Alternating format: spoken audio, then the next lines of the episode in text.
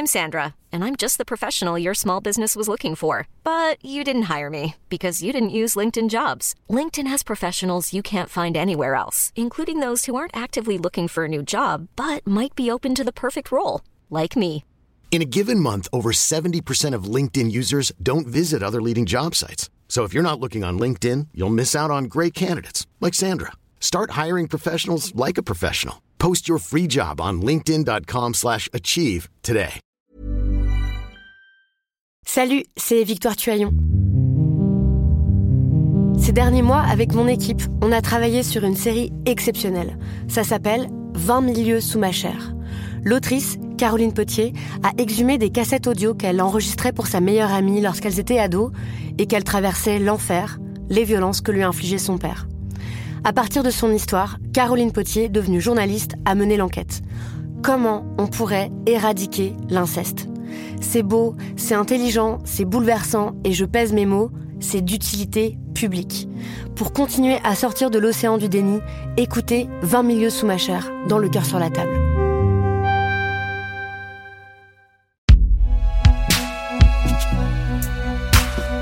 Produit par Binge Audio.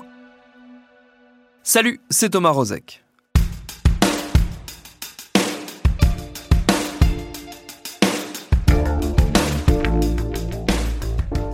Depuis le début de l'année 2023, la justice française a changé de visage.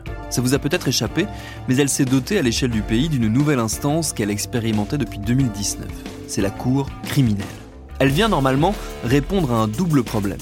D'une part, la surcharge chronique des cours d'assises qui rendent les délais intolérablement longs, et d'autre part, les difficultés récurrentes de la justice dans le traitement des affaires de viol, puisque ce sont ces affaires-là qui sont majoritairement vouées à passer devant la cour criminelle. Alors on a eu envie de comprendre, est-ce que ces cours permettent de mieux juger ces dossiers? Comment s'y passent les débats? Est-ce que les systèmes de défense ont changé notamment? Est-ce qu'on continue, comme c'est souvent le cas dans ce type de dossier, à tenter d'y blâmer les victimes? Marion Dubreuil nous entraîne dans les méandres douloureux d'un dossier emblématique en la matière, l'affaire dite de Pontoise, le temps de deux épisodes réalisés par Paul Berthiaud. Bienvenue dans Programme B.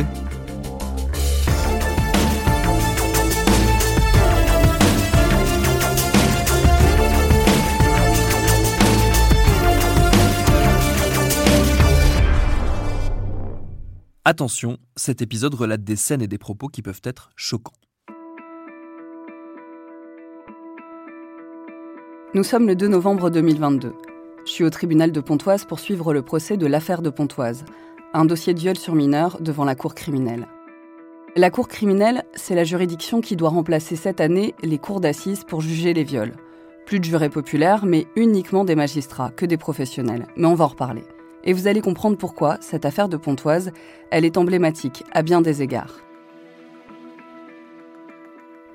Comme souvent, en matière de justice pénale, plusieurs années se sont écoulées depuis les faits. L'affaire qui va être jugée pendant trois jours remonte au 24 avril 2017. Ce jour-là, un homme de 28 ans a abordé une petite fille de 11 ans dans un square et l'a invitée à le suivre chez lui. Il lui a imposé une première relation sexuelle dans la cage d'escalier et une deuxième chez lui dans son appartement. Le tout sans menace ni violence, mais du haut de ses 28 ans. Il faut comprendre qu'avec ce texte, nous voulons mieux protéger les enfants, mieux protéger les mineurs. Ce qu'on est en train de faire aujourd'hui, si ce projet de loi passe, c'est de reconnaître qu'une pénétration sur un enfant sans son consentement puisse ne pas être reconnue comme un viol. La jeune fille va devoir démontrer qu'il y avait un des éléments qui caractérise le viol. Cette affaire aurait pu ne jamais être jugée pour viol. Au départ, le parquet de Pontoise comptait poursuivre le suspect pour atteinte sexuelle.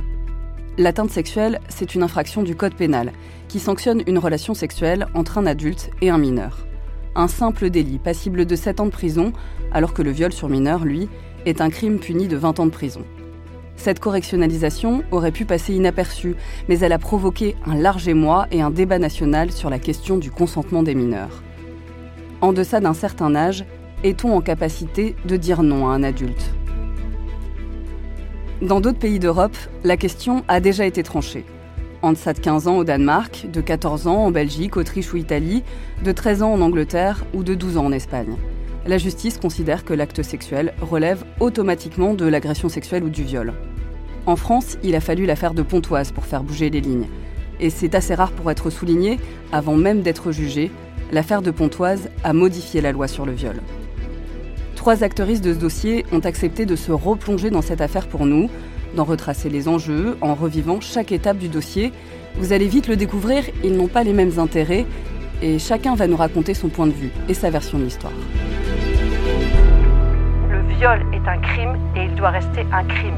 Il ne doit jamais être considéré autrement que cela.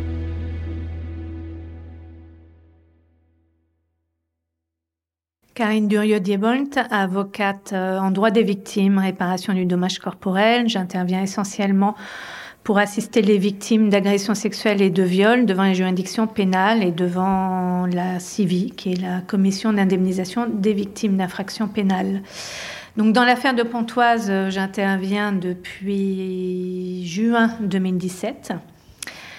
Deux mois après que Sarah ait déposé plainte pour viol et qu'il y ait déjà eu une requalification par le parquet en atteinte sexuelle, donc euh, atteinte sexuelle, ce qui signifiait que l'enfant était consentante entre guillemets, mais en tous les cas qu'il n'y avait pas violence, contrainte, menace ou surprise, ce qui était inacceptable pour la famille. Je suis maître Dylan Slama, je suis avocat pénaliste au barreau de Paris et je suis l'avocat de la défense dans le dossier dit de Pontoise. J'interviens à la toute fin du dossier, ou plutôt au début, ça dépend de quel point de vue on se place, mais j'interviens exclusivement au moment du procès. C'est une affaire euh, qui a un versant judiciaire, certes, mais qui a aussi un versant politique, aussi un versant euh, médiatique. C'est ce que je regrette, et c'est ce que j'ai regretté d'ailleurs tout du long euh, du procès, c'est l'immixtion de la politique et du médiatique au sein de l'enceinte judiciaire de Pontoise. Moi, je m'appelle Léa et je suis écoutante au collectif féministe contre le viol. Euh, donc, mon travail, ça consiste à répondre sur la ligne viol femmes information, euh, qui est la ligne historique du collectif féministe contre le viol. Euh, et dans le cadre de notre travail, on peut être amené à faire des accompagnements dans des procès. Et j'ai été amenée à accompagner Sarah dans le cadre du procès de Pontoise.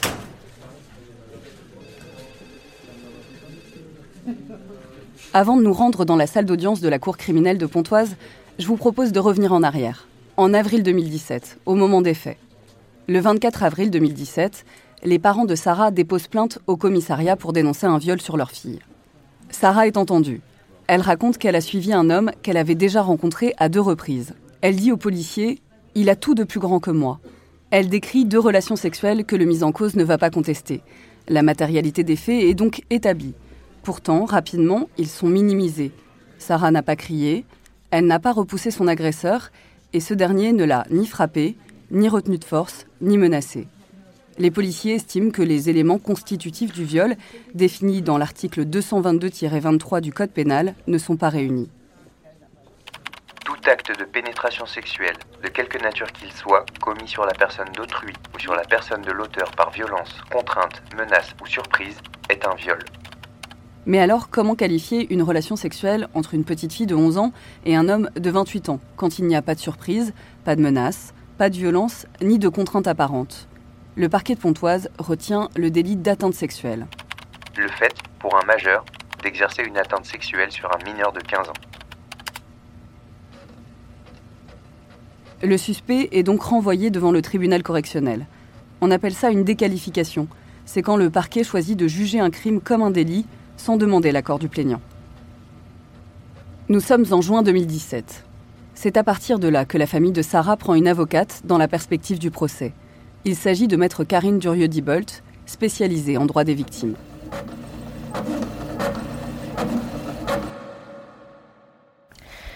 Ce qu'elle dénonce, c'est des faits d'une euh, extrême rapidité, euh, puisque c'était un inconnu, elle ne connaissait pas son nom, elle ne connaissait pas son âge, il vivait dans, le, dans la même cité, mais euh, lui euh, n'était pas un résident habituel, donc il s'était juste croisé deux fois avant. Et il l'emmène euh, dans un immeuble et lui fait subir des actes sexuels glauques. dans une cage d'escalier, ensuite il l'emmène dans son appartement, et de nouveau des actes sexuels. En tout et pour tout, c'est une demi-heure de temps. C'est une sexualité d'adulte particulière on va dire, euh, la, consommation sexuelle rapide quasiment, avec une enfant de 11 ans qui a, qui a pas pu résister, qui est resté sidéré, qui qui n'a pas su gérer la situation parce que c'est normal, elle avait 11 ans. C'est Karine Durieux-Dibolt qui va donner à cette affaire une dimension qui va dépasser l'enceinte judiciaire. Quand elle est saisie, elle constate que l'enquête a été mal orientée dès le départ. J'ai été saisie au mois de juin 2017. Les faits remontaient à avril 2017 et ça devait être jugé en juin 2017. Donc ça voulait dire que c'était une procédure en tout et pour tout qui avait duré deux mois pour des faits de viol initialement dénoncés, c'est extrêmement bref. Je dirais même que dans le cadre de mes dossiers, c'est une procédure record en termes de vitesse. Hein. On voit rarement ça.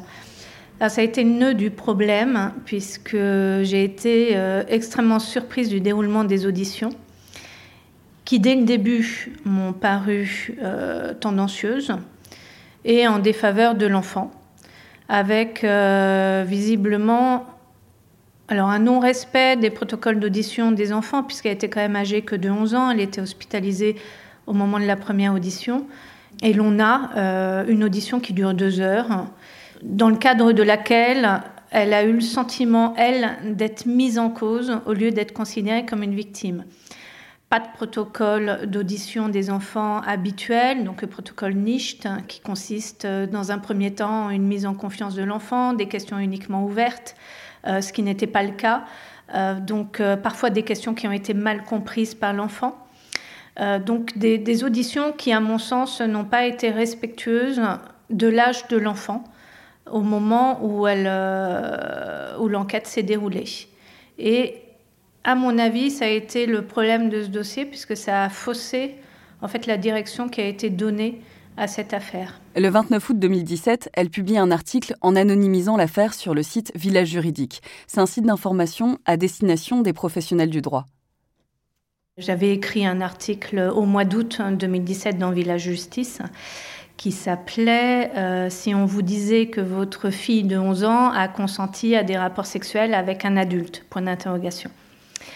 Et euh, c'était un article un peu provocateur et qui avait vocation à dénoncer cette situation-là, qui a été lu par un journaliste de Mediapart qui s'est emparé de l'affaire. Et à partir de ce moment-là, ça a fait boule de neige et tous les médias euh, s'en sont emparés. Lorsqu'il y a eu l'audience en septembre 2017, euh, l'affaire était déjà très largement médiatisée au sujet du seuil d'âge de non-consentement des mineurs. Le 25 septembre 2017, la veille de l'audience devant le tribunal correctionnel de Pontoise pour atteinte sexuelle, Mediapart titre Relation sexuelle à 11 ans, le parquet ne poursuit pas pour viol. C'est une déflagration. Le 26 septembre 2017, nous sommes nombreux au tribunal de Pontoise pour suivre l'audience, et à cette occasion, je me rappelle que devant la salle, l'avocat de la défense, à l'époque c'est pas encore Dylan Slama, explique que Sarah n'avait pas froid aux yeux, qu'elle savait y faire, je me rappelle aussi qu'avec d'autres confrères, on a décidé de ne pas diffuser ces propos. Surtout que ça ne nous empêchait pas de donner la ligne de la défense qui parlait d'une relation consentie. Si je vous parle aujourd'hui de ces réflexions de la défense, c'est que je peux prendre le temps de déconstruire, alors qu'en temps réel, avec des formats courts, ça aurait juste été rapporté des propos dégradants. Le dossier est rapidement renvoyé par le tribunal correctionnel de Pontoise à une date ultérieure, au 13 février 2018, pour une question de procédure. Le temps pour cette affaire de prendre de l'ampleur dans le débat public, en posant une question simple. Est-ce qu'un enfant de 11 ans peut consentir à être pénétré par un adulte de 17 ans son aîné?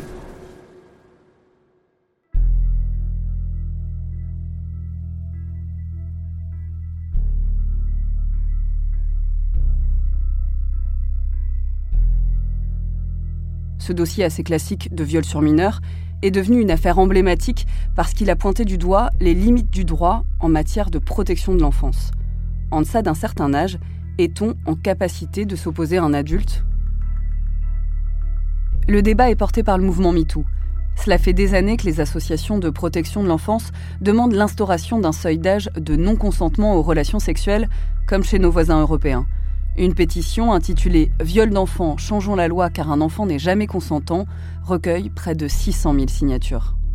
À l'occasion de la journée internationale de lutte contre les violences faites aux femmes, le 25 novembre 2017, Emmanuel Macron s'engage sur le sujet en direct de l'Élysée. Nous devrions sans doute aligner sur l'âge de la majorité sexuelle fixé dans notre droit à 15 ans par souci de cohérence et de protection des mineurs, cette présomption. Justement, Marlène Schiappa doit présenter prochainement une loi pour mieux lutter contre les violences sexuelles et sexistes. Pour ma part, euh, j'ai été auditionnée au Sénat. Karine Durieux-Dibolt, avocate de Sarah. Sur, euh, sur effectivement l'adoption d'une loi nouvelle avec un seuil d'âge, puisque c'était aussi le but euh, de mon affaire, c'était de soulever cette problématique-là. Dans ce cadre-là, on a eu, j'ai eu des auditions politiques, dans un sens politique. Un seuil d'âge est évoqué dans la loi Chiappa avant d'être finalement abandonné face à l'avis défavorable du Conseil d'État. Il s'agit d'un simple avis consultatif qui ne contraint pas pour autant le gouvernement d'abandonner son projet. Mais Marlène Schiappa va le suivre et revenir ainsi sur la promesse du président Macron. Ce que de nombreux spécialistes m'ont expliqué, c'est que le texte de la secrétaire d'État chargée de l'égalité entre les hommes et les femmes est mal écrit. Marlène Schiappa, qui se veut faire de lance de la lutte contre les violences sexuelles, fait adopter un article bien en deçà des revendications des associations. Nous proposerons de renforcer la loi pour assurer que les enfants ne peuvent pas être déclarés comme avoir donné leur accord à un rapport sexuel avec un adulte. Lorsque cela arrive, nous voulons affirmer qu'il s'agit de viol, de pédocriminalité. Ça doit être en tout cas la règle de base, même si bien sûr des exceptions à l'appréciation du juge au cas par cas doivent pouvoir être étudiées. Elle finit par inscrire dans la loi ce que les magistrats appliquent déjà, ce qu'on appelle la jurisprudence. Ce sont toutes les décisions déjà rendues qui permettent de clarifier la portée de la loi. En l'occurrence, Marlène Schiappa fait préciser dans la loi la notion de contrainte morale. La contrainte morale sur la personne mineure peut résulter de la différence d'âge existant entre la victime et l'auteur des faits, et de l'autorité de droit ou de fait que celui-ci exerce sur la victime. Il y a eu la loi Chiappa euh, dans un premier temps, qui a été, à mon avis, euh, précipitée, puisqu'elle prévoyait, euh, alors non pas un seuil d'âge, ni euh, une présomption de non-consentement, ni quoi que ce soit, mais que la contrainte morale d'un adulte sur un enfant se déduisait de l'abus de vulnérabilité de l'enfant qui n'a pas le discernement nécessaire. Bon. C'est pas très compréhensible pour le citoyen qui est censé appréhender la notion de viol euh, lui-même et comprendre le sens de nos lois. Euh, même pour des juristes, ça a été euh, débattu. Donc ça voulait dire qu'il fallait déterminer que l'enfant n'avait pas le discernement sexuel et qu'on avait abusé de sa vulnérabilité pour en déduire une contrainte morale. Donc assez complexe. C'était un rendez-vous manqué. il fallait un texte beaucoup plus simple. Emmanuel Macron s'était engagé le 25 novembre à faire en sorte que la loi protège davantage les enfants, notamment avec la création d'un seuil d'âge. Aujourd'hui, c'est exactement l'opposé qui est en train de se passer. Les associations montent au créneau et dénoncent un arsenal législatif incomplet pour la protection des mineurs. D'autres affaires ravivent le débat. Vous vous rappelez sans doute de l'affaire Matzneff, avec la publication du consentement de Vanessa Springora, et puis ce dossier auquel Programme B a déjà consacré un épisode, l'affaire Julie. C'est le combat judiciaire d'une mère pour faire reconnaître les violences sexuelles qu'a subies sa fille Julie de la part d'une vingtaine de pompiers pendant deux ans. Alors quand le 12 novembre 2020, la Cour d'appel de Versailles rejette la demande de requalification en viol, ça relance le débat sur le consentement des mineurs à l'Assemblée nationale. Deux semaines plus tard, une sénatrice centriste, Annick Billon, dépose une proposition de loi tout acte de pénétration sexuelle, de quelque nature qu'il soit, commis par une personne majeure sur un mineur de 13 ans, est puni de 20 ans de réclusion criminelle lorsque l'auteur des faits connaissait ou ne pouvait ignorer l'âge de la victime. Au départ, vous l'avez entendu, l'âge retenu est de 13 ans. Ce seuil d'âge fera encore l'objet d'un débat et il sera finalement fixé à 15 ans. Le texte est adopté par le Sénat le 21 janvier 2021, puis promulgué trois mois plus tard, le 21 avril. Désormais, tout acte de pénétration commis par un majeur sur un mineur de moins de 15 ans est considéré comme un viol, avec une nuance. C'est la clause Roméo et Juliette, une référence à la pièce de Shakespeare dont les deux personnages éponymes ont plusieurs années de différence. Il faut au moins 5 ans d'écart entre l'auteur et la victime mineure. Pendant ce temps-là, le dossier judiciaire de l'affaire de Pontoise suit son cours. Après plus de trois ans d'instruction, le parquet de Pontoise émet une ordonnance de mise en accusation le 15 octobre 2021, au grand soulagement des parents de Sarah. L'affaire ne sera pas jugée aux assises, mais devant une cour criminelle. C'est une nouvelle juridiction composée de cinq juges professionnels sans jury populaire. Elle a été créée en 2019 et elle est habilitée pour juger les crimes passibles de 15 à 20 ans de prison, c'est-à-dire pour l'écrasante majorité des viols, quelques coups mortels et des vols à main armée. Son objectif, c'est de désengorger les assises et d'éviter ainsi que les viols soient correctionnalisés, quand les viols sont déqualifiés en agression sexuelle pour être jugés plus vite devant le tribunal correctionnel. La Cour criminelle a d'abord été testée dans sept départements, puis étendue à six autres, dont le Val d'Oise en 2020. La cour criminelle à Pontoise, euh, elle est expérimentale depuis déjà un certain temps. Euh, je pense que pour un enfant, ça sera moins, moins impressionnant parce que euh, il y a moins de monde qui va juger le dossier. Pour la parole d'une enfant, ça peut être plus facile. Karine Durieux-Dibolt connaît bien la cour criminelle. Elle a même fait partie du comité d'évaluation constitué en janvier 2022 pour faire le bilan de l'expérimentation menée dans 15 départements. De toutes les avocates de partie civile spécialisées dans les violences sexuelles que je connais, c'est la seule qui est plutôt favorable à cette juridiction. Les autres craignent que le viol devienne un crime de seconde zone. Les associations aussi regrettent que l'on perde la vertu pédagogique du jury populaire. C'est une affaire qui, euh, là, devant la Cour criminelle, va peut-être être plus orientée sur les questions juridiques que euh, les émotions. La différence entre la cour criminelle et la cour d'assises, c'est peut-être ça aussi. C'est que devant une cour d'assises, on fait peut-être plus d'effets de manche, on est peut-être plus dans l'émotion. Euh, et devant la cour criminelle, comme on est entre professionnels et entre juristes, on peut aborder les questions euh, juridiques de manière plus approfondie et de manière peut-être plus rigoureuse également. Donc non, je pense qu'on va avoir un procès qui va qui va être, euh, qui va être euh, objectif avec des magistrats qui vont le traiter en droit.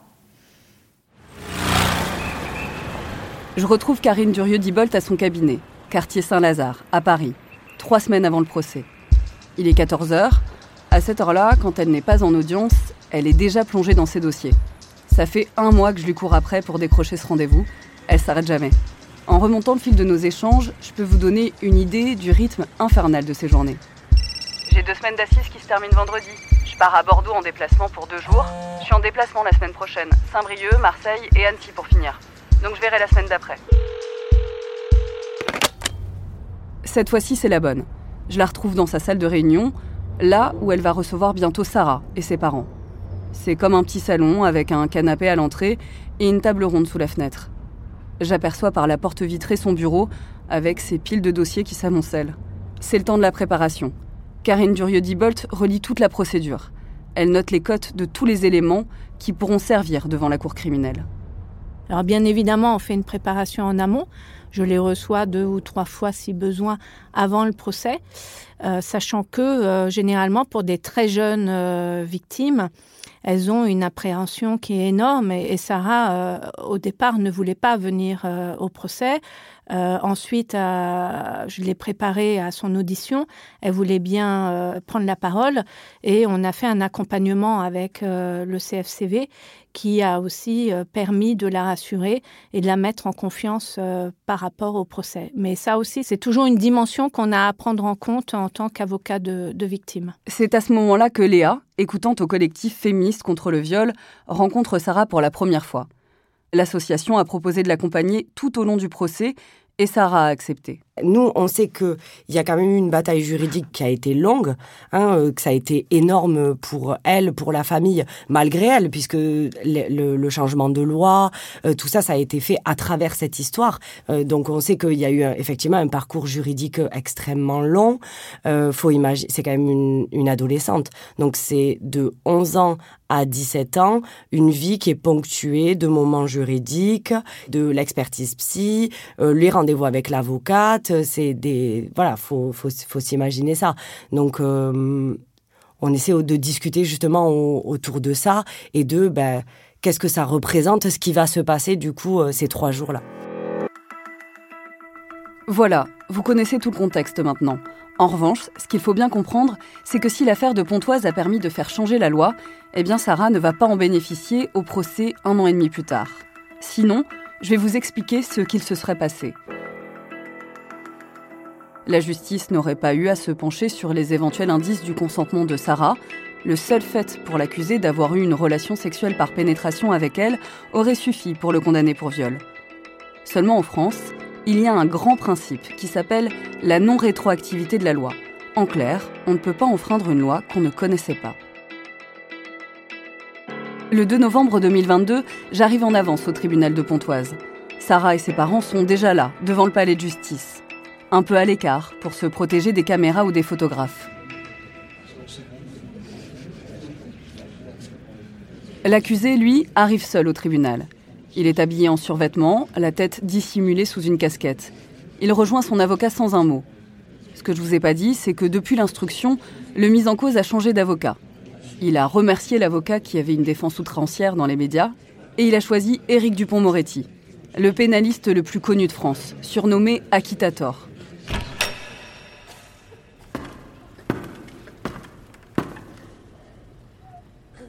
Sauf qu'entre-temps, maître Dupont-Moretti est devenu garde des sceaux.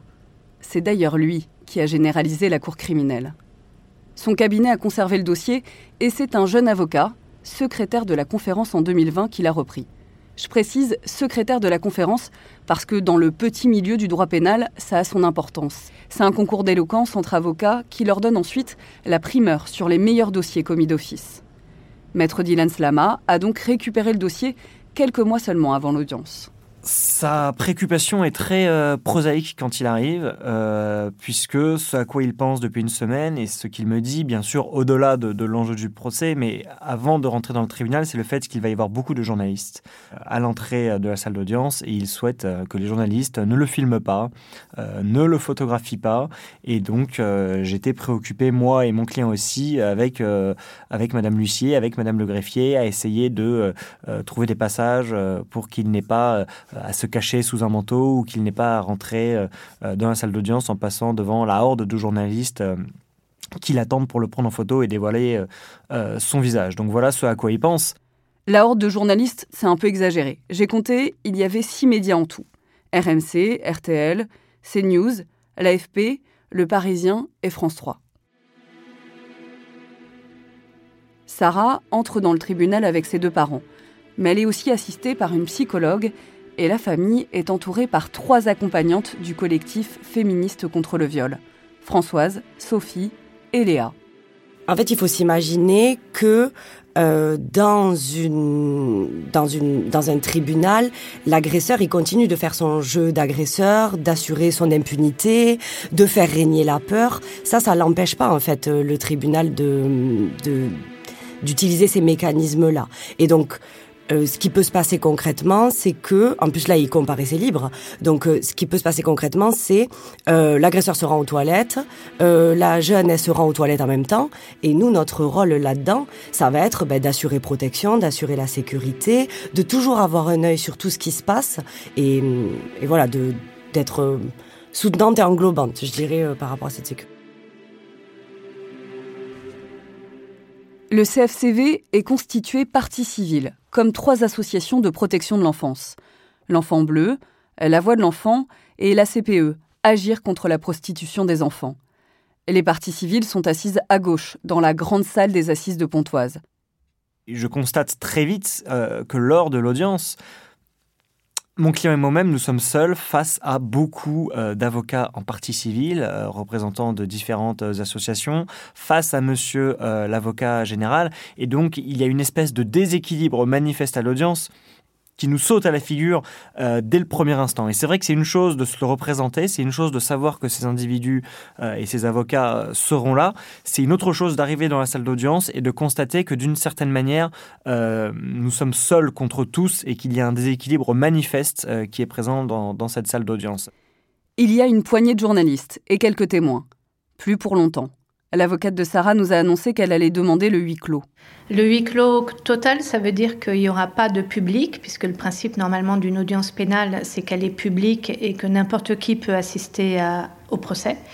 Et là, en l'occurrence, pour préserver euh, l'enfant et euh, sa famille, et se mettre à l'abri euh, d'une émotion également que peut susciter une affaire comme celle-ci, on a souhaité demander un huis clos, c'est-à-dire que seuls les professionnels pourront, professionnels du droit, pourront rester au procès. La cour entre, tout le monde se lève.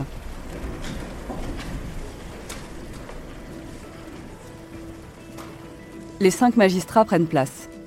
Je note qu'il n'y a qu'une femme. C'est la première fois que j'assiste à un procès pour viol sans jury populaire. C'est ma première cour criminelle. Ce sera bref. Entre le huis clos et l'absence de juré, ça me donne le sentiment d'une justice qui se rend en catimini. À ce moment-là, ni le mis en cause ni Sarah ne peuvent mesurer la différence qu'il y a entre les assises et la cour criminelle. Pour eux, c'est la même chose. C'est juste impressionnant. Les magistrats sont en robe et la justice est ritualisée.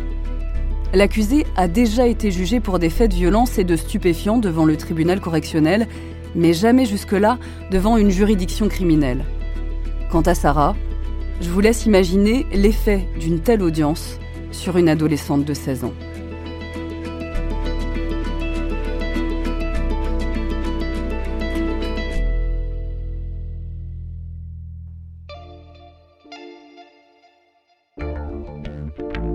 En attendant le prochain épisode, j'en profite pour vous dire qu'il existe une ligne d'écoute gratuite, anonyme et confidentielle à destination des victimes de viols et d'autres agressions sexuelles. C'est la ligne du CFCV, le comité féministe contre le viol qu'on a mentionné dans l'épisode.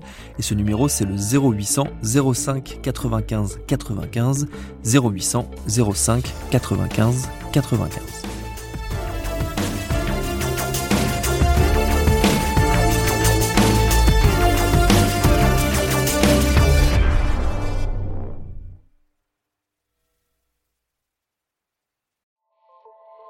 Salut, c'est Sinamir du podcast L'Affaire. En 2016, je suis monté sur un bateau de sauvetage en Méditerranée et ce que j'y ai vu n'a pas changé. En tout, depuis 10 ans, on compte même près de 30 000 morts sur cette mer. Alors, dans le naufrage, notre nouvelle enquête, j'ai voulu raconter un cas concret. Comment 130 personnes sont mortes en 2021 à la frontière de l'Europe, malgré des dizaines d'appels de détresse. Qui n'a pas pu les sauver et pourquoi? Qui étaient ces disparus? Et surtout, comment on en est arrivé à ne plus parler de 130 personnes qui meurent le même jour sur un bateau au milieu de la Méditerranée? Le naufrage, c'est la nouvelle série du podcast L'affaire de Paradiso Média. Une enquête que vous pouvez retrouver gratuitement chaque semaine à partir du 27 mars 2024 sur toutes les applications de podcast.